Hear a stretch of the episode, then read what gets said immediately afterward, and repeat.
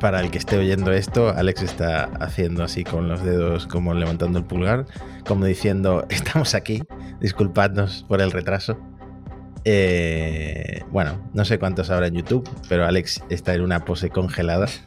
El tema es que sí, bueno, he estado fuera, he estado viajando, he estado viendo mundo. He estado en la IFA, luego estuve en un evento en Milán. Eh, la idea era que Alex grabara con otra persona, pero esa otra persona a lo mejor estaba por Cupertino. En fin, que ya estamos aquí. Bienvenidos. ¿Que vamos a hablar del iPhone 14? No, macho, que digo, bueno, a ver, Jolos me cuenta algo, tal. yo, mi unidad de reseña no ha llegado. Te propongo ir al revés que el evento, porque en el evento empezaron por el Apple Watch. Sí. Mm, terminaron con los iPhones. Yo en el evento estaba en la T4 de Barajas. Ostras, ¿qué hacías ahí? Eh, pues Estaba en una escala y mm, solo me dio tiempo a ver en directo los relojes. Saqué un artículo del Apple Watch, de los tres nuevos Apple Watches. Sí. Y, mm, y nada, y luego embarqué. Así que me perdí toda la parte del iPhone. no te Pero bueno, si estás oyendo esto, el iPhone ya ha salido a la venta porque sale a la venta el viernes, iPhone 14, iPhone 14 Plus, iPhone 14 Pro y iPhone 14 Pro Max. Ya se había filtrado que ese modelo nuevo grandote iba a ser Plus, que no iba a ser eh, Max, ni iba a ser eh, Ultra, iba a ser el iPhone 14 Plus. Pero parece que no está teniendo, por lo que dicen los analistas, tanta demanda como los Pro, porque claro, la jugada de Apple, ahora explicaremos, es que te vayas a por los modelos más caros, los que a ellos le van a dar al final más margen de beneficio. Tiene sentido, ¿no? Como jugada eh, comercial, es que es un año muy raro, ¿eh? Mira, a ver, no, he tocado el iPhone 14 aún, ¿eh? Ni el Pro ni ninguno. Pero de verdad que se siente raro. O sea, es decir, durante la presentación estábamos comentándolo en Twitch y, y era el mismo procesador, mismas cámaras. Creo que ha cambiado la distancia focal o el F o no sé cuántas historias. No, la distancia focal no. la apertura, perdón. Eh, em, mismas pantallas, etcétera. Es decir, se sentía como cuando dicen es una evolución, no una revolución, ¿no? Que se suele decir cada 10 segundos, ¿no? En, la prensa tecnológica. Eh, esta es la vez que más se ha sentido así, sinceramente, de verdad. Yo, o sea, si tuviera un 13 o un 12, yo no actualizaría un 14 ni, con el dinero de otro. O sea, lamentablemente lo digo, porque es que al final te vas a quedar con el mismo móvil. La mayor diferencia puede ser la memoria RAM. Sí, la, brecha entre los no Pro y los Pro este año es más grande, yo diría que nunca. Eh, las estimaciones, he visto por ahí estimaciones de que hasta un 80% de los pedidos eh, de esta primera semana de reservas han sido de los Pro.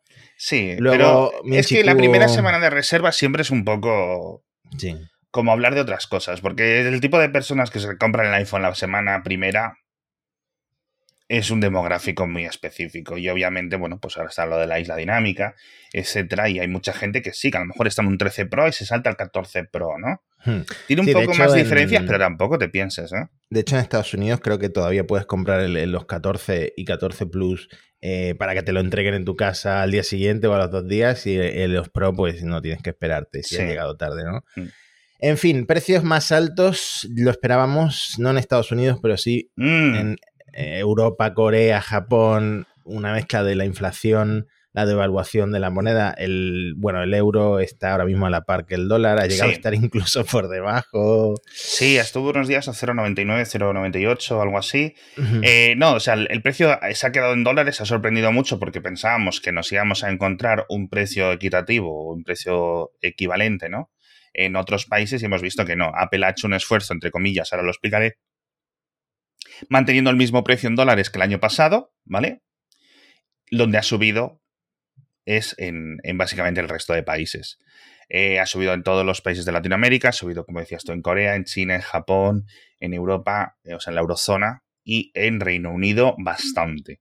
O sea, eh, bastante, bastante. Se ha hablado mucho de mm. que un hito, una barrera psicológica que ha cruzado Apple es la de los 1000 euros para el iPhone, el modelo más barato, que este año es el iPhone 14, que cuesta 1009 euros en ah, su versión de 128 gigas. Se han quedado todos en 128 gigas, el modelo base incluido en los Pro, el iPhone 14 Pro parte de 1319 euros. Sí. A mí me hubiera gustado que duplicaran a 256 gigas, eh, por lo menos para que ese dineral que te estás gastando, pues no duela tanto, ¿no? Para ese salto de, precio no duela tanto. Porque yo soy, por ejemplo, del Pro Max. Eh, no sé si me lo voy a comprar todavía, pero el día que me compre un Pro Max tendría que desembolsar 1.469 euros y en la versión de 128 gigas, que ahora hablaremos de fotos en ProRAW eh, y tal, que a ver si se queda corto el tema de los 128 gigas. No, absolutamente. Yo creo que de los, igual que hablamos durante mucho tiempo de lo de los, hay los 16 gigas de base, no sé qué, que tardamos mucho en dar el salto a los 64, etcétera, luego estamos yo creo que estamos tardando ya en subir a los 120, a los 256, sobre todo en los pros, sobre todo en mm. los pros. Pero bueno, Apple con el tema del almacenamiento hace una decisión calculada, que yo creo, ¿no? Que es en plan, sí. Eh, no solo te voy a dar un poquito menos de lo que quizás necesites, porque eso anima a más gente a gastarse un poquito más en un modelo superior. Lo hemos visto con los portátiles, lo hemos visto con los iPhones, lo hemos visto con los iPads los últimos 15 años en Apple. O sea, es que de verdad. Yo creo que en el próximo resultado financiero de Apple vamos a ver un margen eh, que va a poner contentos. bueno, no, no lo toméis como un consejo para invertir en Apple, por favor. no tengo ni idea, pero si queréis hablar mejor de colores. Colores sí que, sí que entiendo. Sí, quiero hablar un poco del precio antes, pero luego te dejo hablar de los colores. El tema del precio es muy complicado, porque hablamos ahora de la inflación, etcétera. Yo creo que es un tema que no tiene mucho que ver. Yo creo que simplemente el, dólar está extremadamente fuerte, como suelen decir los economistas y el mundo financiero, eh, y el resto sufrimos las consecuencias. Eh, para un estadounidense, pues por ejemplo, a ver, para un, país de la eurozona, el euro tan barato, pues está muy bien porque, uno, nos obliga, nos permite exportar más, ¿no? O, un montón de cosas, ¿no? Eh, o turismo, que también es un tipo de exportación, ¿no? Y, entonces, lo que ha ocurrido con esto es que Apple ha podido mantener el precio en dólares a su, porque eh, un montón de sus proveedores le facturan en eh, yuanes o le facturan en yenes japoneses o le facturan en, ¿cómo se llama la moneda de Taiwán? Se me ha olvidado, se me ha olvidado. O le factura a lo mejor Samsung en wones, ¿sabes lo que me refiero? Entonces, todas esas monedas se han depreciado contra el dólar, con lo cual la factura de dólar ha sido más barata. El problema es que luego, cuando lo tiene que volver a traducir, hay que volver a hacer otro paso, con lo cual el dólar se ha quedado igual, le ha venido muy bien a Apple, es posible que incluso haya contrarrestado esa inflación estadounidense, ¿vale? Por eso los precios se han mantenido, los han podido mantener y no hemos visto, por ejemplo, la PlayStation 5 en Estados Unidos no ha subido de precio. Y es el mismo motivo, es el mismo motivo. ¿Por qué ha subido? Realmente no es un tema de inflación, es un tema de cambio de divisas, puro y llanamente. Normalmente las compañías absorben esto. Es decir, Tú si escuchas las llamadas trimestrales de un montón de empresas, dicen, hemos tenido un impacto de un 3% por el cambio de divisas, porque no sé qué, nuestros beneficios, porque tampoco va a estar, yo qué sé, Google cambiando el precio de... que vende Google, de Google Fotos, ¿no? O de Google Drive. Tampoco lo va a estar cambiando de 9 euros a 9,20 cada poco porque el euro fluctúe un poco. ¿Sabes a lo que me refiero? Entonces, los iPhone le pasa lo, o a las cosas que vende Apple o a todo, todo el mercado multinacional, le, ocurre lo mismo. Te tienes que absorber hasta que llega un momento que los cambios son tan brutales que no puedes absorber. El euro ha caído como un 16-17% con respecto al, año pasado. Otras monedas iguales. El, eh, y, ahora la única que más o menos. Los que peor lo llevan son los japoneses ¿eh? y los indios. Pero bueno, que nosotros nos quejamos por lo que nos toca. Pero bueno, es lo que hay. Al final es el iPhone y si se lo compran hasta en Argentina, que como tienen devaluada la moneda y se lo compran pues en otro tipo de países con la moneda muy devaluada, pues nosotros al final también habrá mucha gente que se esté comprando este fin de semana el iPhone. Eh, antes de pasar a hablar del iPhone 14, bueno, y de los colores, desaparecen porque mucha gente, entre ellos mi mujer, estaban esperando a que bajaran los precios del iPhone 13. Porque mi mujer tiene un iPhone 10 y se le ha roto la pantalla, tiene una, barra de píxeles muerta eh, justo en medio de la pantalla. estaba esperando a ver si se compraba el 13 mini, que a ella le gusta el tamaño y tal. No han bajado de precio. Siguen a la venta en la web de Apple, pero el iPhone 13 no baja de precio, el mini está en 809, el normal en 909, se han quedado al mismo precio como pues una opción más barata, pero también sorprende que no baje de precio. El 13 Pro y el Pro Max se los han cargado. Supongo que hasta que dure el stock lo podéis, los podéis encontrar en, Amazon y tal. Siguen siendo buenas compras, por supuesto. Sí.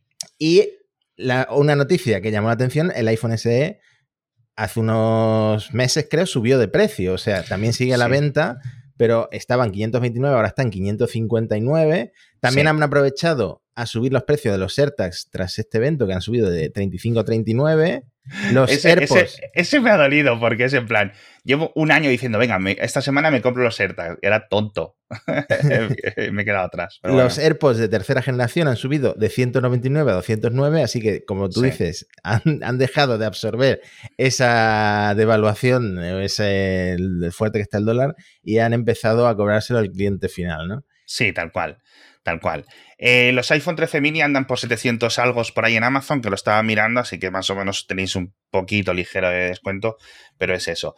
Donde sí ha bajado el iPhone mini, creo que fue en Estados Unidos en dólares, de nuevo. O sea, el tema de los de la moneda. O sea, es que al final es, es, es una putada, pero bueno, el año que viene a lo mejor estamos en la situación contraria. Es que al final esto es un tema fuera de nuestro control. Pues ojalá. A ver, mismo diseño, el iPhone 14, en realidad los dos, eh, sí, que hay una diferencia en el módulo de cámara, sí que hay, son, las lentes son más, eh, sobresalen más, pueden ser más grandes, pero eh, mismo diseño, nuevos colores, está en el Pro el morado oscuro y ha gustado mucho el negro espacial, por fin un, negro más oscuro y no tan gris como el del año pasado y el del anterior. Yo lo de los negros, te lo juro, que yo no sé si Apple lo cambia porque le gusta, pero es que yo creo que no. O sea, es que cada, cada 10 minutos el negro, lo que Apple le dice negro es diferente, tío. Es increíble. y en los 14, eh, azul, púrpura, eh, un color medianoche, sería un negro, blanco y rojo.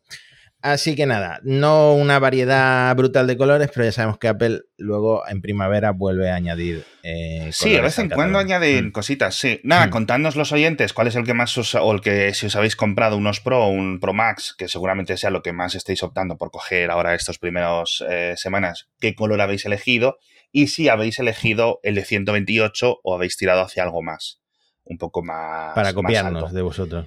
Eh, sí, tal, tal, cual. No, yo creo que el púrpura es el nuevo, ¿no? El único así, o ya había... Sí, y además en muchas de las fotos del evento y tal, eh, no se nota que es morado. Mm. Depende mucho de la luz que le incida. Sí.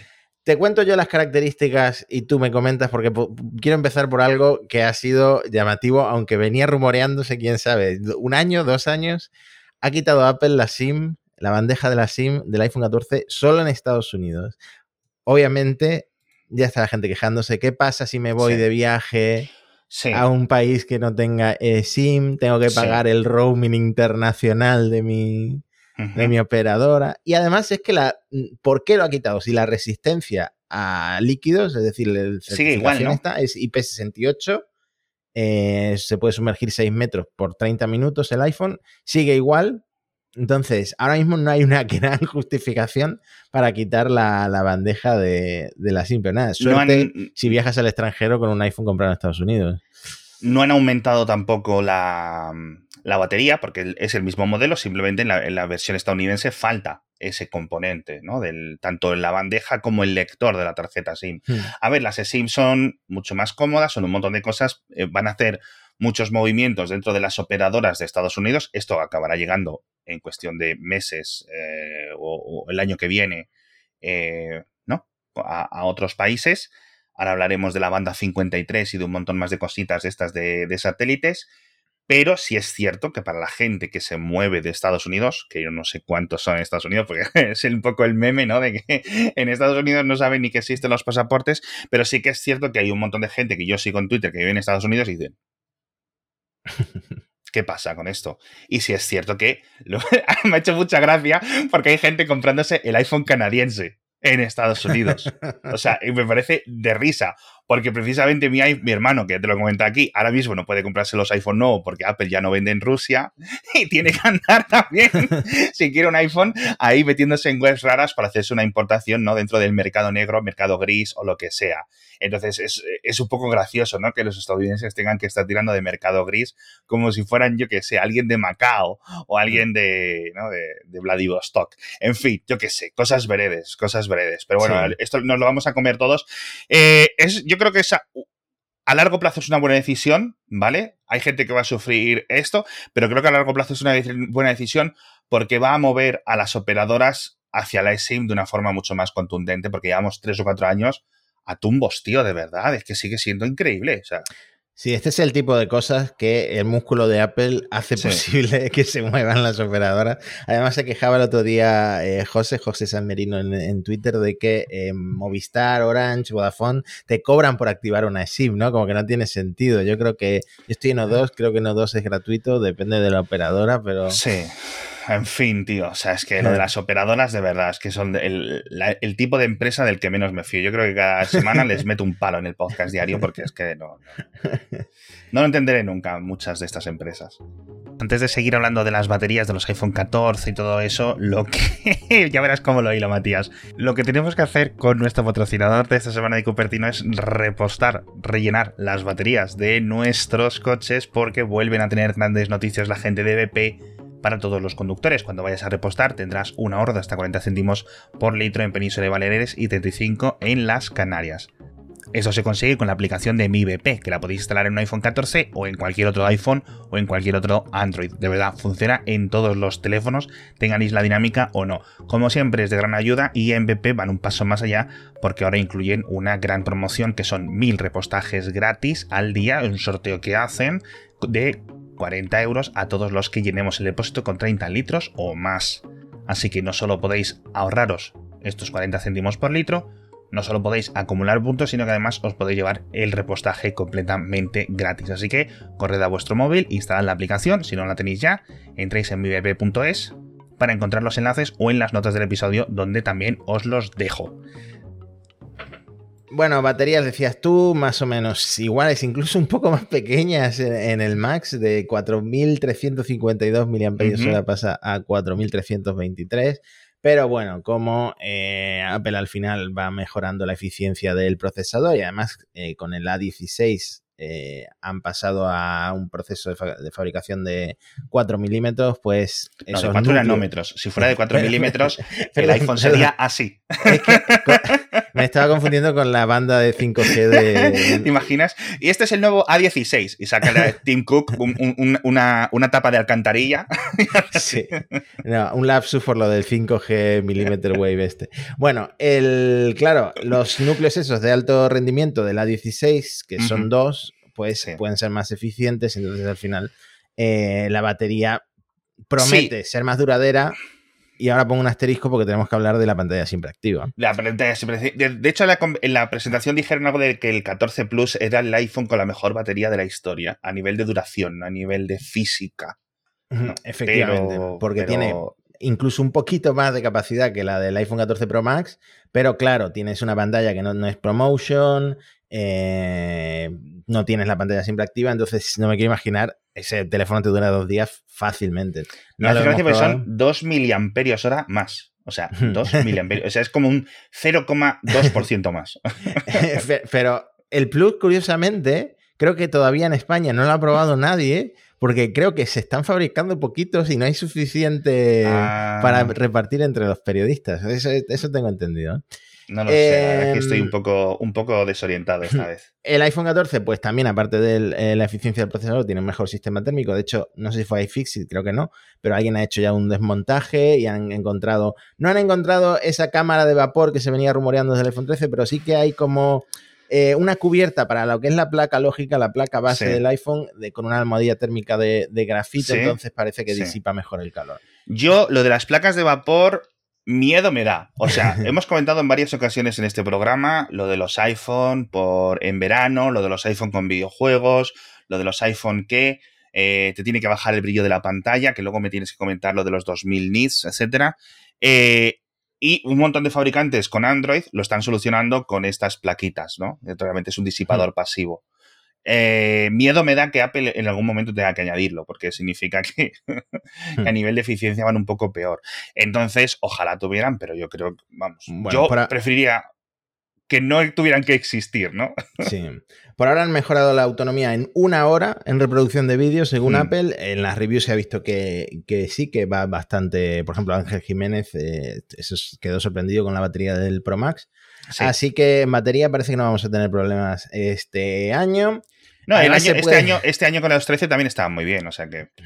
Además, se puede poner por fin con iOS 16 el porcentaje de batería en la barra de estado, una cosa que llevamos muchos años sin tener desde el iPhone 10. Eh, había una serie de teléfonos en los que no se podían poner, el 10R, el iPhone 12, el, 13, mini el 12 mini sí, y con iOS 16.1, que está ya en beta, ya se puede poner también. No sé por qué hay ahí un ingeniero de Apple que, tuvo que darle vueltas a cómo meter el porcentaje de batería, pero lo ha conseguido, lo ha logrado, así que un aplauso para, para esa persona. Y más de eh, estado puro. no, pero yo qué sé, a lo mejor vieron y alguien, un jefe decida dar el ok al tamaño y listo. En, eh, en contraposición a todo esto, la pantalla siempre activa, según las reviews, parece estar afectando a la batería. Por ejemplo, una review eh, china de un YouTube, bueno, youtuber, de lo que tengan allí, ¿no? De un wavero chino. Eh, Bilibilero. eh, calculó más o menos que la pantalla siempre activa te gasta como un punto porcentual por hora, un 1% por hora. Eh, luego he visto a Antonio Sabán diciendo que son 0,12 eh, vatios frente a los 0,11 de Samsung. Que al final, si tienes la pantalla siempre activa 24 horas, que ahora explico, eso no puede pasar o no va a pasar, te consumiría un 23,26% de la batería, según este, esta review que cita Antonio Sabán en Twitter. ¿Qué pasa? La pantalla siempre activa, que es otra novedad que ya se venía filtrando, la filtró la propia Apple en Xcode, etc. ¿Cómo funciona? Funciona como en el Apple Watch. Es el panel del teléfono es un LTPO, un OLED LTPO que eh, tiene la capacidad, gracias a un motor en el chip que se llama Display Engine, de bajar a un hercio. Entonces, un hercio se actualiza pues una vez por segundo y em, obviamente gasta mucho menos eh, batería y baja el brillo también. Apple, como llega tardísimo a lo de la pantalla siempre activa, pues ha hecho su pantalla siempre activa. La pantalla siempre activa más especial de todos los teléfonos porque te mantiene el fondo de pantalla que tienes, o sea, sí. Hay incluso gente quejándose de que es hasta demasiado brillante. sí, ¿quién, decía, ¿quién decía que, era mejor denominarlo pantalla casi activa? Pero, pero, ojo, quiero decir, si las cifras que comentábamos que, decía Antonio son ciertas de los reseñadores, etcétera, esto me parece una pasada. Yo tardaré dos segundos en desactivarlo, porque prefiero añadirle ese extra de batería al final del día, ¿no? viniendo del mini, imagínate, eh, que, que se vea mi fondo de pantalla constantemente, sinceramente, si está en mi bolsillo no lo quiero para nada. Claro, y esto explica todo lo que ha pasado con la pantalla de bloqueo en iOS 16, que puedes añadir widgets y tal, pues los widgets se siguen viendo en la pantalla siempre. Tú tienes el teléfono encima de la mesa y vas a ver tu fondo de pantalla en color aunque baje el brillo, se respeta el tono de piel de las personas que salen en la foto, etcétera, más tus widgets para ver la información que a ti te interesa ver. Obviamente se van a refrescar, mm, quizá no tanto y tal, y eh, baja a un hercio, eso, pero da igual. O sea, es como si eh, lo tuvieras siempre ahí para, esa información consultarla. ¿Qué ocurre? ¿Qué ocurre? Aparte de que hay gente que dice que brilla demasiado, pero luego te acostumbras. Que se apaga cuando lo llevas en el bolsillo. O sea, no está siempre activa. Vale, vale, vale. Se apaga si pones el teléfono boca abajo. Y si tienes un Apple Watch, se apaga cuando te alejas del teléfono. Eso lo leí por ahí, está guay. Claro, entonces, ese 20% de batería que gastaría en 24 horas no lo vamos a ver nunca. Sobre todo la gente que tiene Apple Watch. Porque tú te vas al baño y la pantalla siempre activa ya se, ya se apaga.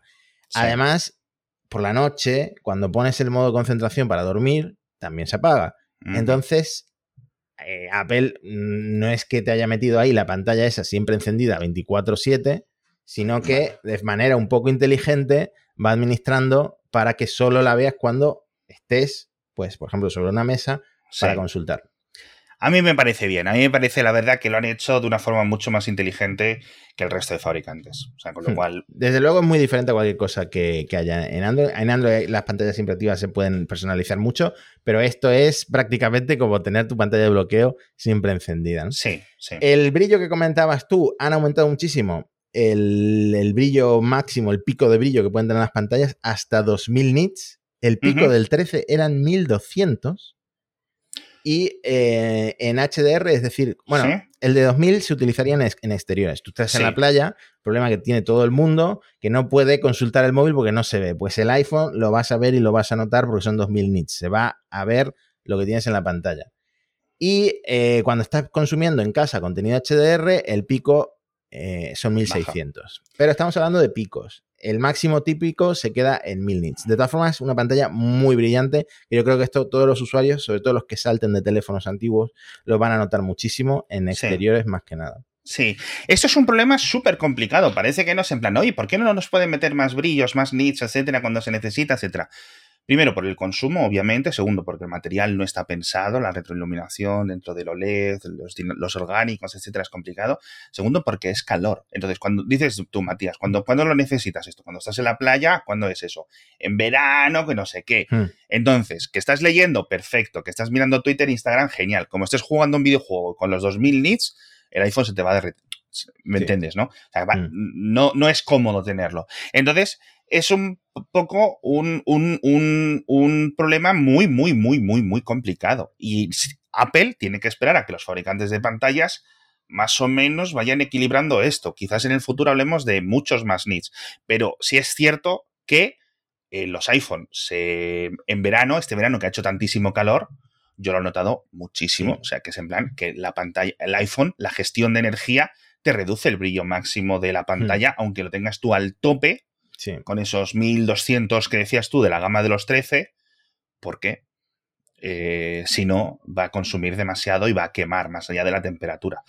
Hmm. Es complicado, es una de las partes más complicadas de los iPhones, o sea, en general de los smartphones hoy en día.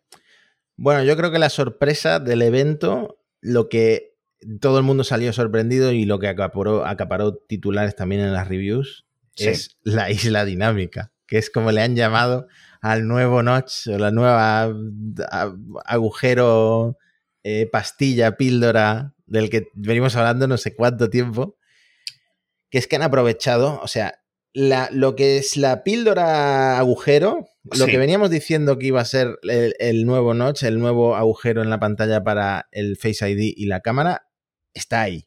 Lo que pasa es que no se va a ver. Solo a plena luz del día la vas a poder distinguir. ¿Por qué?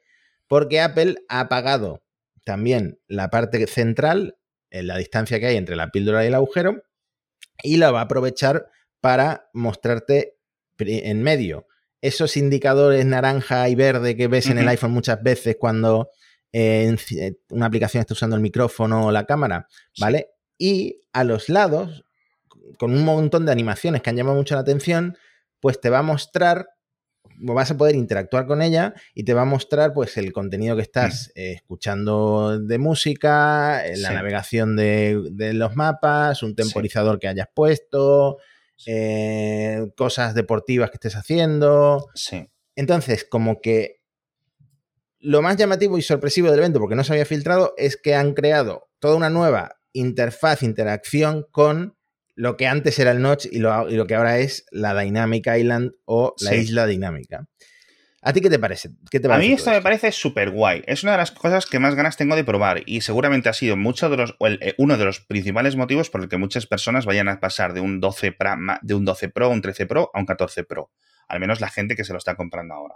Dicho esto, lo del API para que otros programadores eh, añadan cositas, está en iOS 16.1, es decir, hay que dar tiempo a que un montón de aplicaciones adapten y decidan qué cosas hacer, etcétera. Cuando os compréis el Pro Max eh, estos días, no os sorprendáis de que YouTube no lo tiene, de que no sé qué, de que lo usan tres aplicaciones nativas de Apple.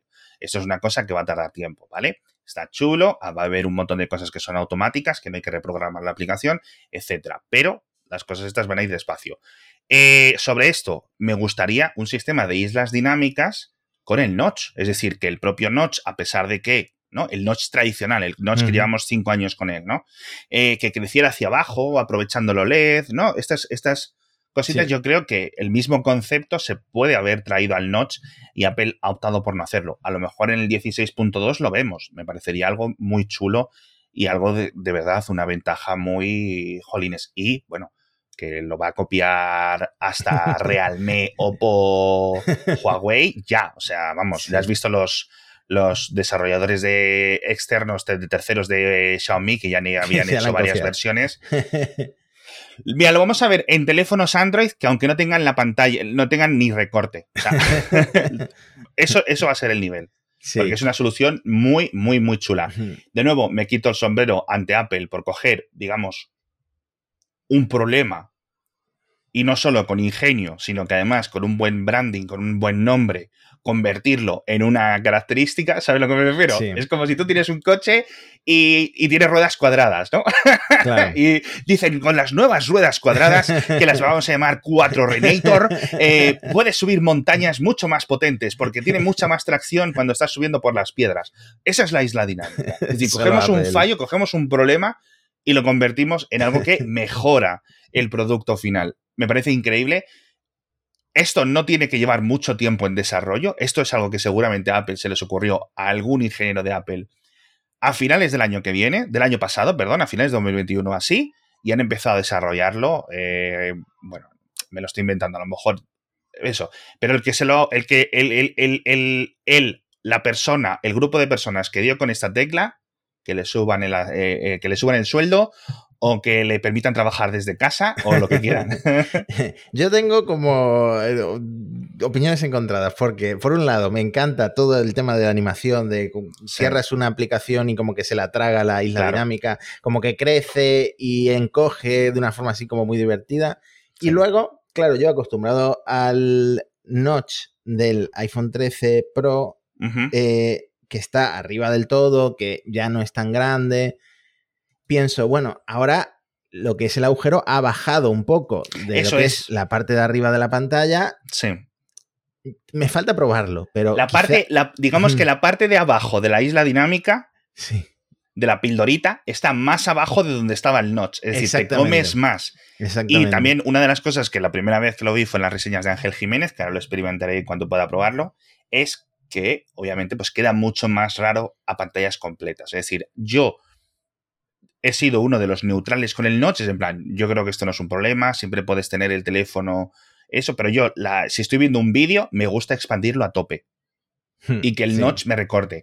Pero claro, ahora no tienes un recorte lateral, ahora tienes que el vídeo se ve como por un lado. Es, hmm. yo creo que es algo más raro, así que en algunas ocasiones... Eh, bueno, a ver si nos acostumbramos. El... simplemente con tenerlo apagado, con que Apple haga algún ajuste de software, yo creo que es suficiente. Un par de curiosidades sobre esto. Las capturas de pantalla, eh, que el notch no lo incluían, la isla dinámica lo incluyen si está en uso, si no está en uso no la incluyen.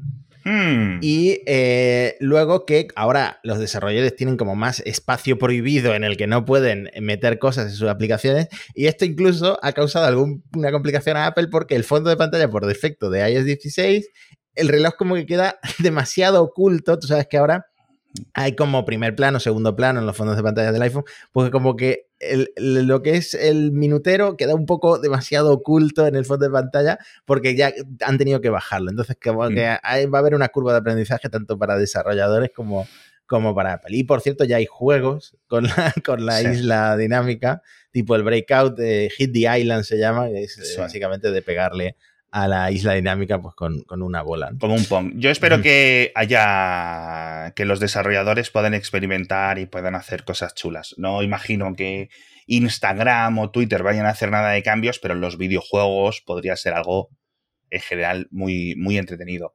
¿Tú crees que veremos islas dinámicas en los iPad? Uf, es que yo preferiría no ver noche en los iPads, que la cámara la metan en el borde y, me dejen la pantalla entera para mí. Yo creo que es lo que va a ocurrir. O hmm. sea, yo, creo que no a haber isla dinámica, etc. Eh, de hecho, por hablar un poco del futuro, eh, eh, lo comentaremos en el siguiente episodio, pero el, el, iPhone, no el 14 que acabamos de probar, pero el 15 Hostia, el 15 tiene pinta. Ya sé que estoy adelantándome, pero tiene pinta de que va a ser uno de los cambios buenos, ¿eh? como con el iPhone 12 eh, hace dos años. O sea, va a ser un pepinazo de teléfonos. Yo creo que vamos a ver por descontado el 3 nanómetros, que vamos a ver el USB-C, que vamos a ver, ostras, un montón de cosas muy chulas en el iPhone 15. ¿eh? Estoy ya, vamos, por meterme a hibernar hasta que, hasta que lo anuncie. Vamos, de verdad. O sea, la gente que, que de verdad que diga, bueno, este año, no sé qué, hacéis bien en esperaros. Yo creo que hacéis bien en esperaros en gastaros el dinero en otra cosa, pero bueno. De temas de rendimiento, solo me quiero centrar en dos cosas rápidamente. Si estás pensando, ¿qué me compro? ¿Un iPhone 13 normal o un iPhone 14 normal? Eh, sabes que los dos tienen el mismo procesador, pero el 14 pasa de 4 a 6 GB de RAM. Sí. Entonces, pues a lo mejor te dura, te dura más años. Depende ya del desembolso que, que quieras hacer. Sí, sí. Joder, yo es que de verdad es que ahora mismo seguiría recomendando un 13 sin ningún tipo de problema. O sea, no sé que quieras mm. algo específico de la cámara, un 13 de baterías que va muy bien, el rendimiento, como dices tú, es el mismo. Y veremos, veremos. ¿eh? Por supuesto, el que más evoluciona a nivel de rendimiento es el 14 eh, Pro y el 14 Pro Max. Mantienen los 6 GB de RAM, pero pasan, después de 5 años usando LPDDR4X, pasan a usar LPDDR5 eh, de tecnología de, la memoria RAM. Entonces, imagino que eh, más rápido, ancho de banda, etc. Sí, el, ancho de banda. Entonces, digamos, la quinta generación de esta memoria integrada no la tienen en los no Pro, ¿no? Exactamente, se quedan en 6 Claro, porque está dentro del chipset y el chipset del 14 sigue siendo el mismo el del 13. Uf, esto, esto yo no lo había percatado, pero bueno. Por cierto, Apple en, siempre hace comparación con modelos anteriores, con otros procesadores, y esta vez lo hizo con eh, un procesador de 2019, el A13. Comparó el A16 con el A13. Eso ya daba pistas de que tampoco es un gran salto a nivel de rendimiento.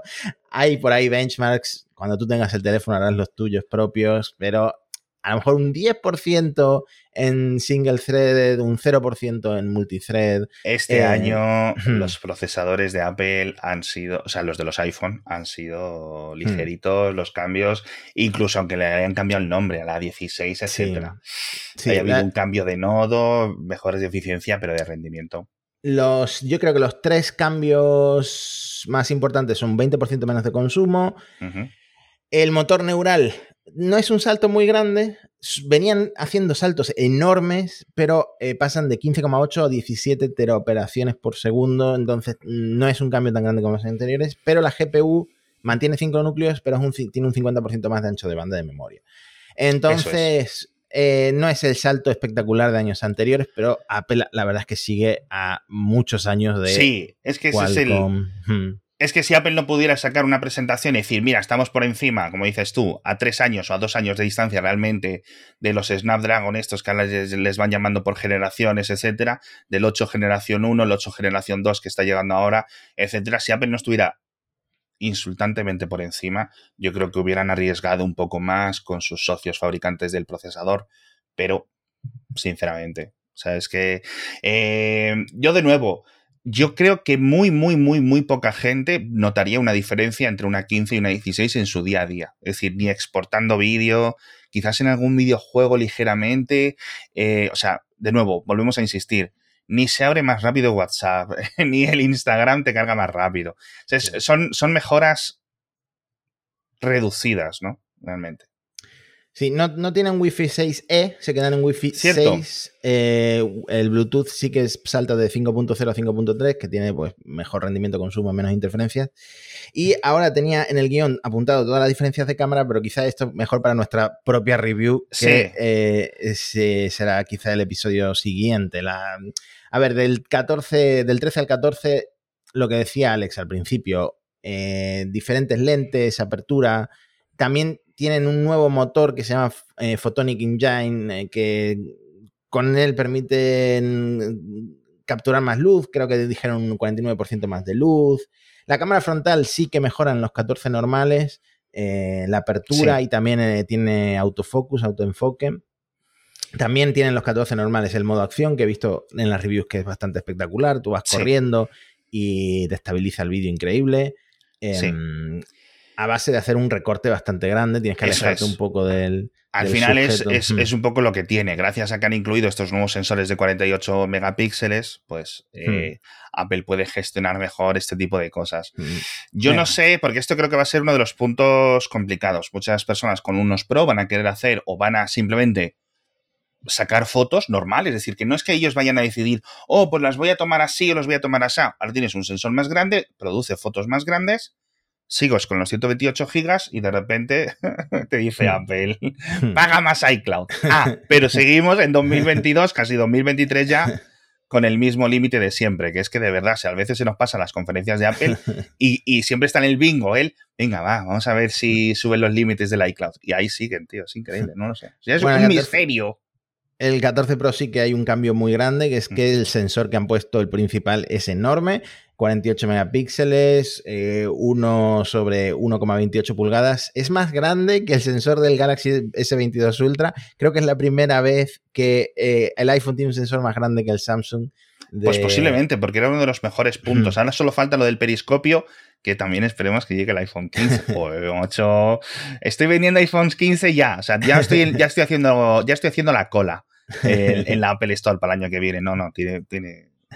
Bueno, pues hace, Apple está haciendo ahora lo mismo que hacen los fabricantes de, eh, de Android, que es que la foto enorme no te la sacan, sino que hacen un pixel binning de 4 en 1, es decir, de 48 pasa a 12 megapíxeles la foto por defecto, pero en ProRAW puedes eh, disparar en 48 megapíxeles. He estado viendo ahí que el detalle que sacan esas fotos es absolutamente espectacular pero no es para todo el mundo, se tarda más en hacer la foto, las fotos pueden ser de 75 megas perfectamente, eh, o incluso de 100 megas, he visto por ahí. Hmm. Sí, pero vamos, que el RAW es para gente que sabe que tiene que hacer esto y, y, tienes que. o gente. o para aplicaciones alternativas de cámara. Es decir, son un montón de cosas que están muy bien que estén. De nuevo, son como modos profesionales si no es muy diferente a lo que pedimos cuando le decimos a Apple, déjanos descargarnos aplicaciones de otro sitio, que lo vamos a usar uno de cada mil usuarios del iPhone. Pues es exactamente lo mismo el ProRAW, mm. Apple. el, del objetivo, el del objetivo sigue igual y el, gran angular, el ultra gran angular, eh, mejora con un sensor con píxeles más grandes. Entonces, sí. Eh, también le hacía falta una mejora al ultra gran angular. Eh, a mí me intriga mucho cómo va a funcionar el modo retrato con estos nuevos sensores y es una de las cosas que más voy a probar, porque a mí me gusta esto, me lo enseñó también, hablábamos de José Sáenz Merino antes, y fue él el que hace un montón de años me enseñó lo de, a ver, tontito, no con estas palabras, tú para sacar fotos que queden bien, pones el 2 por y te echas para atrás.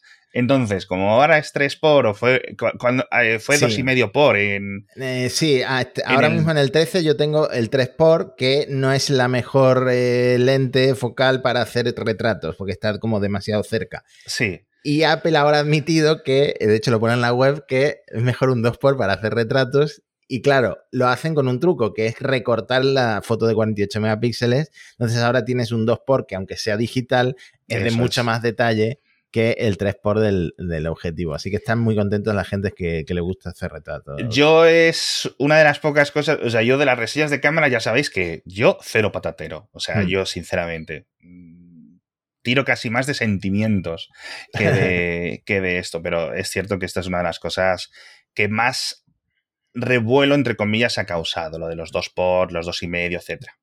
Bueno, dos curiosidades, el modo cine ya ahora puede grabar en 4K y el ProRes sigue necesitando al menos un iPhone de 256 GB, así que si vas a comprarte el iPhone 14 eh, Pro para hacer vídeo profesional, tienes que comprarte de 256 porque si no, no va a sacar ProRes.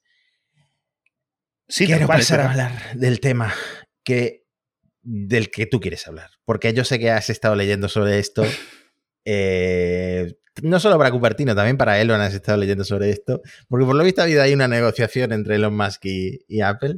No sé si hubo reunión con Tim eh, déjame que te lo cuente en el siguiente episodio. Porque ah. es, muy, es muy importante. Cuéntame lo de los AirPods, que yo creo que han dicho un montón de cosas interesantes. Por ejemplo, dijeron que los AirPods Pro son los AirPods que más se venden. Ah, sí en la, claro, tú estabas eh, volando. Estaba volando. uno de los puntos fuertes de la conversación, que yo me acuerdo, estábamos haciendo el Twitch y me quedé, ¿cómo? ¿Cómo? ¿De verdad? O sea, dicen que son el, su, su AirPod más vendido me sorprende mucho, me sorprende mucho porque es carete, no tan caro como los Max, pero obviamente, ¿sabes? Al final. Así que bueno, una renovación hmm. que yo creo que bastante chula y que merece mucho la pena. De hecho, yo estaba así un rato diciendo, ostras, tú, ¿me los compro o no? Cuando vi el precio en dólares, me incliné más a comprarlos para añadirlos a la colección ya y, luego lo vi en euros y ya dije, ah, bueno.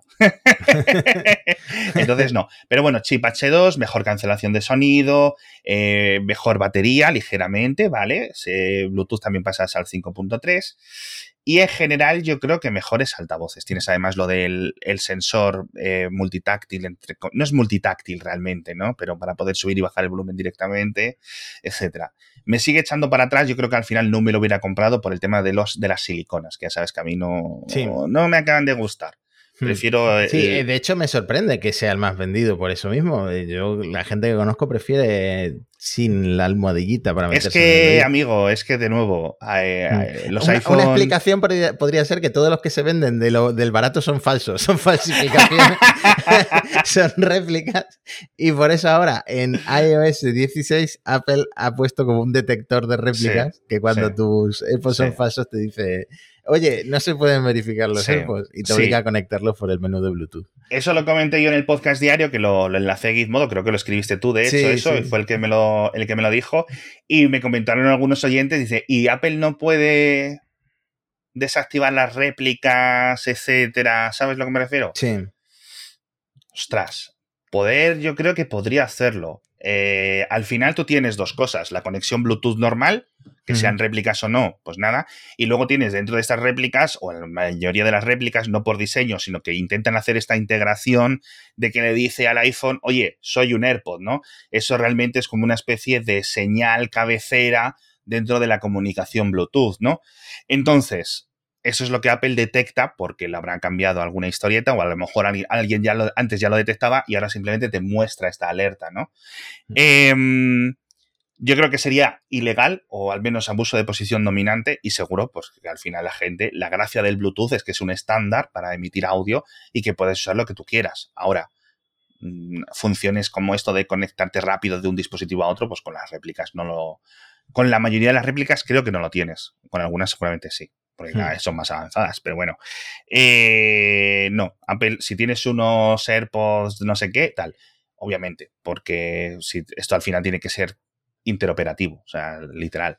Es una de las grandes cosas de tener un estándar abierto, como es en este caso el Bluetooth. Bueno, faltan un montón de cosas que decir. Eh, creo que ha sonado el timbre mientras está hablando contigo. Creo que es el Pro Max. Así que cortamos, lo probamos y os lo contamos, ¿vale? Fantástico. Hasta la próxima. ¿Qué tal la isla dinámica? Hasta la otra. Hasta pronto.